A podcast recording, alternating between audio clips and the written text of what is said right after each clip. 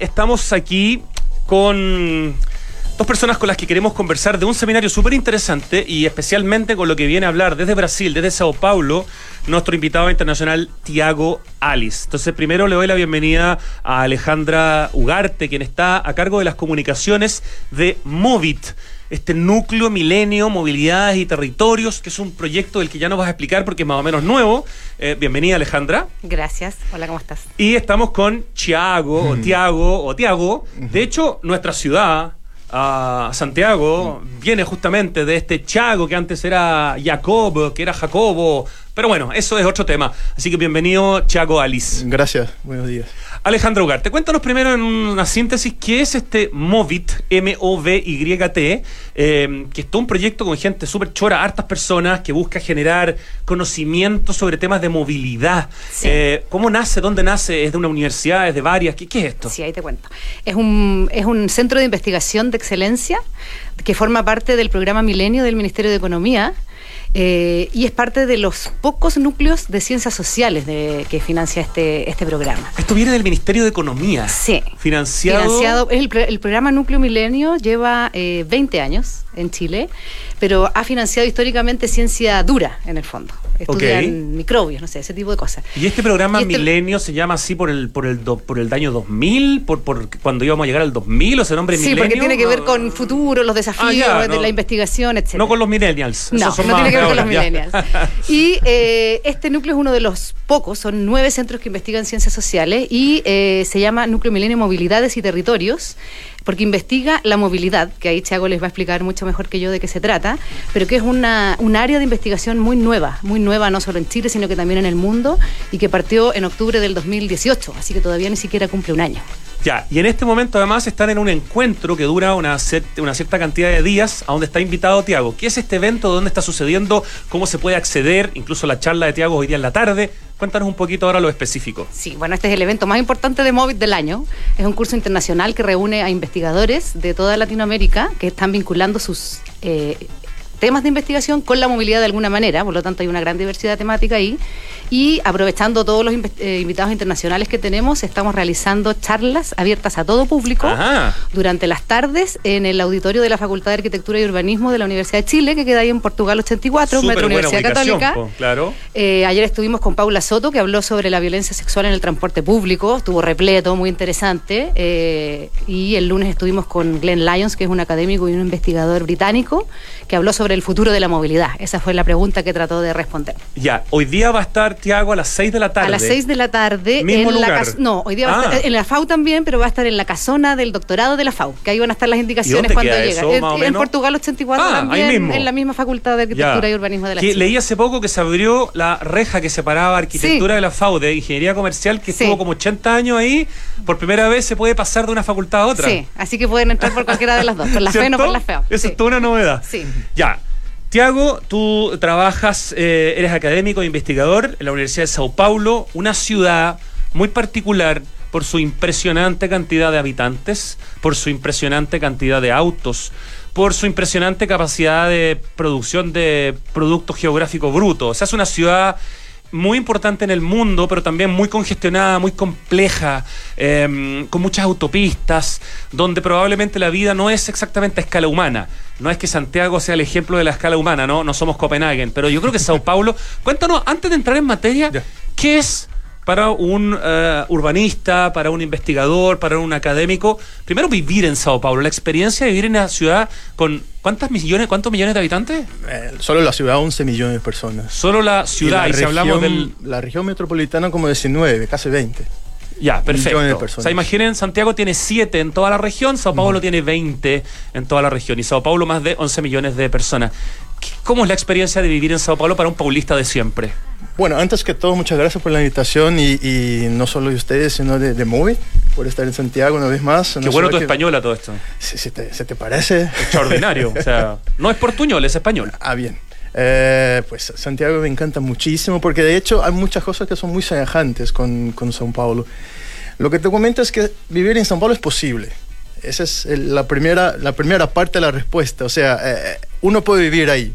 Por supuesto, hay, hay que ubicarse bien en ciertas zonas que, que sea posible, pero es posible. La otra cosa es que São Paulo no es una ciudad obvia.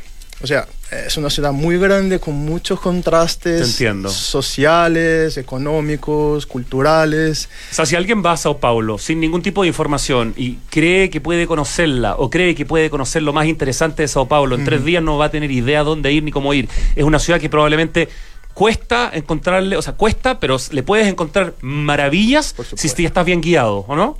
Sí, hay cosas que puede hacer solo, por supuesto. Y, por ejemplo, uno, uno se puede puede moverse por metro en San Pablo, más o menos como se mueve en Santiago o en otra ciudad del Bastante mundo. parecido en extensión el metro de Sao Paulo. Pues la, la verdad es que el lenguaje del metro es más o menos semejante, ¿no? Sí. Eh, pero yo te comentaría que ni siquiera una persona de São Paulo puede conocer São Paulo en su vida. Ok, ok. Como Ciudad de México un poco, así como sí, sí. una ciudad infinita. Eso es. Y, y, además, además de la extensión geográfica, son muchos contrastes de sentidos, ¿no?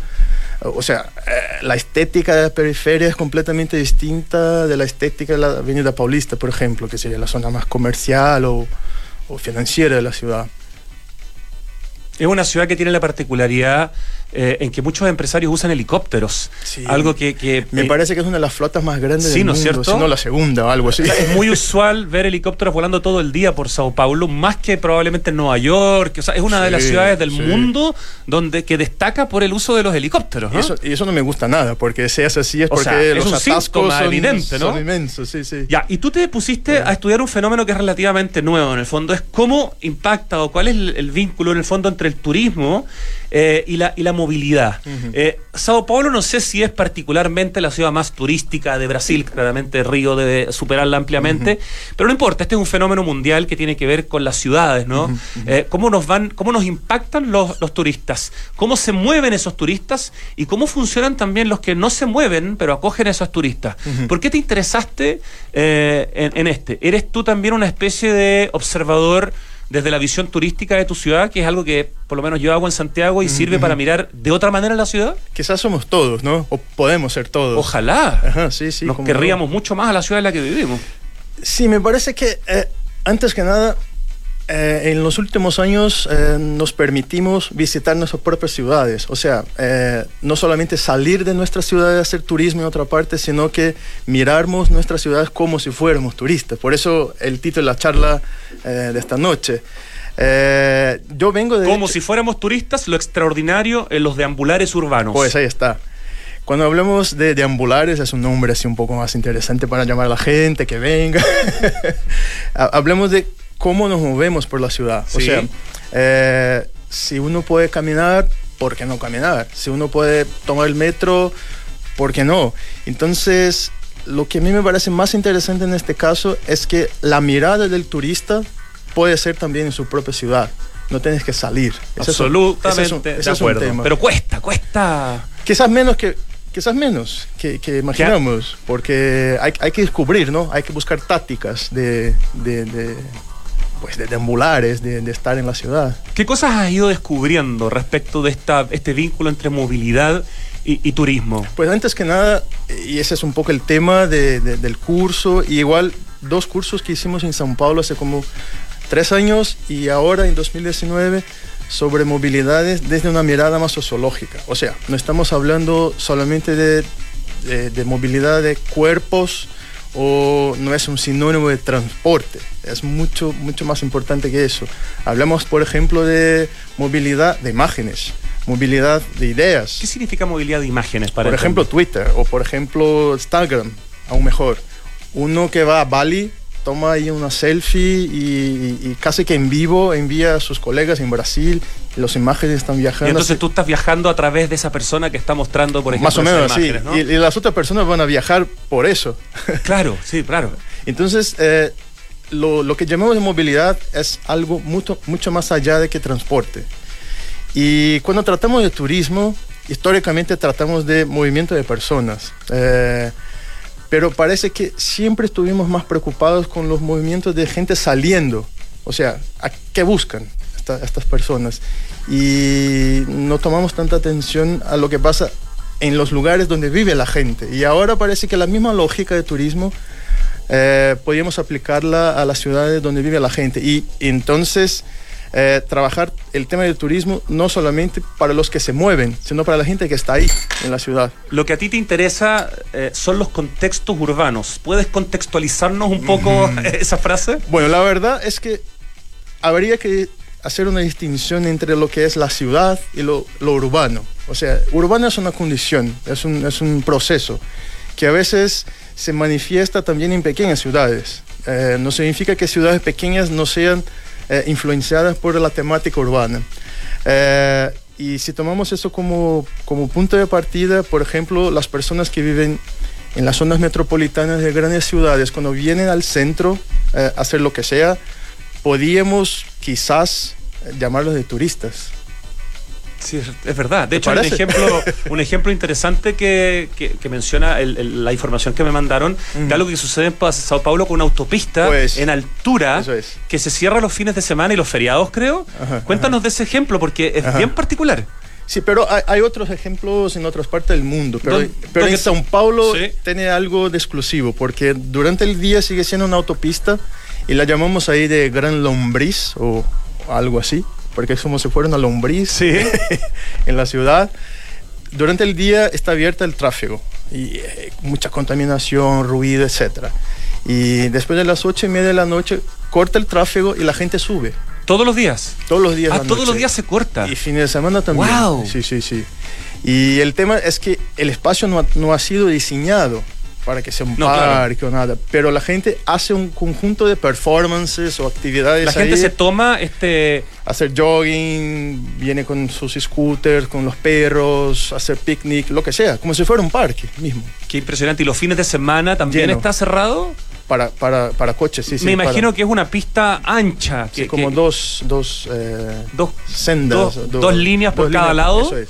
Y la gente este espacio que es un pavimento gris Puro concreto. lo transforma. ¿Ha sido pintado, intervenido? Nada. La discusión en este momento justamente se vamos a convertirlo en un parque, como han hecho en Nueva York, Sí, claro. entonces en París también. Bueno, el Highline es un ejemplo distinto porque era una línea del tren en el fondo que estuvo a punto de botarse y se transforma en paseo, ¿no? En el caso de Highline ya no había trenes, ¿no? Ya claro, hace mucho Eh, tiempo. Era una pero- ruina, ¿no? No. Pero sí, la idea de Highline viaja a São Paulo. La gente en São Paulo habla de Highline como un ejemplo, una inspiración a, a quizás hacer lo mismo en São Paulo. La densificación de las metrópolis, el hecho de que cada vez vivamos en espacios más pequeños, que ya no tengamos como hace 50 años quizás una casa con un pequeño jardín, hace que los espacios públicos también sean mucho más relevantes. En Chile lo estamos viendo. Me imagino que en Brasil es lo mismo. Eh, debe pasar eh, en China, en todas las partes, sobre todo, ¿no? Donde nos densificamos. Eh, hay un libro que habla del triunfo de las ciudades eh, y que dice que las ciudades son más ecológicas porque finalmente si tú vives cerca de tu trabajo, eres mucho más ecológico que si vives en una parcela con árboles que crees que es ecológico, pero andas todos los días en auto eh, cuatro o cinco horas. Sí. Eh, y en ese sentido, ¿tú ves esta, esta tendencia inevitable de que los lugares públicos cada vez los reclamemos más como ciudadanos? Y ahí volvemos a, a- a la primera cosa que comentabas. Lo duro de la ciudad a veces se convierte en las posibilidades, ¿no? Sí, claro. Eh, eh, yo vivo muy cerca, por, por casualidad, de este, de este viaducto, de, esta, de este parque, que no es un ¿Cómo parque. le llaman ustedes? Parque Miocão. Como si fuera la gran lombriz. Tiene nombre de parque, una autopista. Eso es curiosísimo. En altura, Porque dura- durante el día se llama Sí. Vía Elevada João Goulart. Es un nombre de una, de una calle. Es un acto de travestismo urbano. Cu- Cuando corta el tráfico, Ah. se convierte también el nombre. O sea, es Alucinante. como- sí, sí, sí. Entonces, cuando la gente sube ahí a hacer jogging, lo que sea, está como contestando, o sea, reclamando espacio que no tiene en su, en su día a día, su cotidiano. Y eso es lo lindo de ciudades grandes y complejas. Eh, hay cosas que no hay en toda parte. Y si uno busca, por ejemplo, en TripAdvisor, habrá un montón de comentarios acerca de Parque Miocam. Y tampoco es un atractivo turístico clásico, aunque la gente va ahí, comente, ya haga un, un conjunto de reflexiones acerca de su experiencia de estar ahí. Hay algunos trabajos paisajísticos, me salgo un poco del tema, pero sí tiene que ver con los espacios públicos de Burle Marx, este destacadísimo arquitecto del paisaje Sí. que es el que es famoso por ser, hacer estas calzadas en Ipanema, en Río, que son finalmente un homenaje a, a Lisboa, a Porto, a las ciudades portuguesas, pero que tiene unos espacios impresionantes en distintas partes de, de Brasil. Hay una interesante cantidad de espacios públicos, de espacios verdes en, en Sao Paulo eh, para disfrutar, además de estos espacios de concreto que se transforman en plazas. Que son insólitos, ¿no? Sí, ¿no? Sí, el tema es que están, están, no están muy bien distribuidos en el territorio de la ciudad. Como, como, San, como Santiago, São Paulo tiene muchas montañas alrededor y son verdes. Pero si uno va a las periferias, casi no hay árboles. Si uno va a barrios pues, más ricos, está bastante bien. La, distribución de, metros cuadrados de áreas verdes es absolutamente segregada, como sucede en Santiago. No me acuerdo los números, pero es muy bajo. El promedio es muy bajo. Bueno, es una ciudad que tiene, debe tener alto coeficiente de Gini, ¿no? De, ¿Cómo se llama? De desigualdad. Desigualdad. Eh, somos ciudades latinoamericanas finalmente. Pero sí, tú mencionaste algo muy importante. Uno a veces no, no, no piensa en los beneficios estamos claros de los costos, pero de los beneficios que tiene vivir en una ciudad, en este caso, de 11 millones de habitantes en su zona urbana. Hay economías de escala, hay, hay ciertas cosas que solo pueden suceder en ciudades de este tamaño, eventos culturales, centros culturales, exposiciones de arte, entretención gratuita, muchas cosas que en pequeñas ciudades jamás van a ocurrir. No sé si nos puedes contar un poco tu percepción también de, justamente de esos beneficios de vivir en una ciudad muy grande. Por ejemplo, eh, mucha gente se enfada o se enoja de, vivir en una ciudad tan grande como São Paulo, pero la población de la ciudad no baja. O claro, sigue siendo, sigue siendo muy grande, o sea, la gente no se va. Eh, y por supuesto, toda la concentración económica me parece que es lo más importante. O sea, eh, habrá algo, habrá algo me imagino que ser un sin techo en São Paulo es muchísimo mejor que una ciudad pequeña. No sé, porque habrá alguien que te va a dar algo, entonces quizás un O sea, perdón, hasta la basura eh, es de mejor calidad para alguien que se alimenta de un basurero, digamos, ¿no? sí, sí. Me puedo tomar restos de Starbucks de los vasos plásticos. Estoy pensando, suena feo, pero, pero claro, eso no lo voy a poder conseguir en otra parte. Pero tiene que ver con la concentración, por supuesto. Y además, hablemos de una concentración de, cosas distintas, ¿no? O sea, es como si fuera un hub, como si fuera un nudo, un nudo global de cosas que pasan. Por ejemplo, en los últimos años recibimos un montón de inmigrantes nuevos Brasil está hecho por migraciones desde siempre. ¿De dónde son las últimas oleadas? ¿De qué partes particularmente? Hay mucha Venezuela. muchísimo, pero también de Siria, por los ah, conflictos ahí, de Haití o entonces de otros países de África. Muchos llegan a la condición de refugiados. O sea, están ahí por problemas, problemas en las orígenes de, de sus vidas, ¿no? Pero cuando llegan, llegan con una mirada muy distinta y, agregan cosas Un tremendo aporte que uno recibe, ¿no? Esa multiculturalidad. Por la comida, por lo que sea. Entonces, eh, lo que les trae son los problemas de origen, pero al final nosotros nos beneficiamos como ciudad. ¿Qué es lo que más te gusta de vivir en Sao Paulo, Tiago? Estamos conversando con Tiago Alice, que hoy día a las 6 de la tarde da una exposición imperdible eh, que se llama, aquí tengo el nombre, se me perdió, pero lo voy a encontrar. Aquí está, como si fuéramos turistas, lo extraordinario en los deambulares urbanos en la escuela de doctorado de arquitectura de la, la, Facultad de Arquitectura de la ah. Chile en eh. el edificio de la casona de doctorado. Excelente, a las 6 de la tarde. Gracias Alejandro Huarte. ¿Qué es lo que más te gusta de Sao Paulo? Yo no he nacido ahí. Yo soy de una ciudad mucho más pequeña. ¿Y vives hace cuánto en Sao Paulo? Casi 20 años. ¿Ya? No salgo. No salgo porque a mí me parece que las oportunidades están ahí, lo nuevo, eh, las cosas que a un investigador interesan, por ejemplo, eso que está en las brechas, eso sí me hace como investigador, lo que está en las brechas entre turismo y, estudios urbanos, lo que está en las brechas del suelo y del viaducto, o sea, son cosas que solo una ciudad grande, aunque llena de problemas como São Paulo, ofrece. Y pues no tengo plano de salir. Eh, me queda muy poco tiempo. Si sentiste el olor de, los, de las quemas en el, en el, Amazonas, en Sao Paulo, porque eh, leímos que en el fondo había llegado el, humo incluso a pues, Sao Paulo. Y estamos hablando de un fenómeno de movilidad también, ¿no? Claro. Eh, el olor no, pero se hizo noche. A las 3 de la ah, tarde. Ah, no fue, no, se sentía el olor, pero sí se veía el. Porque se combinó una humedad que llegaba desde la costa con todas las partículas de las de los incendios y a las 3 de la, tarde, de la tarde se hizo noche. Es, es, es increíble. Nunca había pasado eso. Increíble. Eh, es que es un tema que no, no nos da para meternos en el tema del pues, Amazonas, no es lo que nos concita. Pero bueno, eh, yo le quiero pedir a Alejandra Ugarte que finalmente nos diga por qué no hay que perderse esta tarde la charla gratuita que va a dar Tiago Alice, eh, este doctorado en arquitectura y en planificación urbana de la Universidad de Sao Paulo? Porque tiene una visión única. El tema de las movilidades es algo muy nuevo en la investigación de los científicos y vinculado con el turismo es todavía más. De hecho, Tiago dice que sus propios colegas lo critican mucho porque es muy innovador, así que también da una nueva manera de mirar las ciudades, de, visitar tus propias ciudades, de maravillarte con lo extraordinario del día a día, etc. De hecho, mira qué, qué maravilloso el ramo que hace Tiago, no me había fijado. Profesor de ocio y turismo. Eso es. En la Escuela de Arte, Ciencias y Humanidades de la Universidad de Sao Paulo. ¿Quién es profe? Profe de ocio.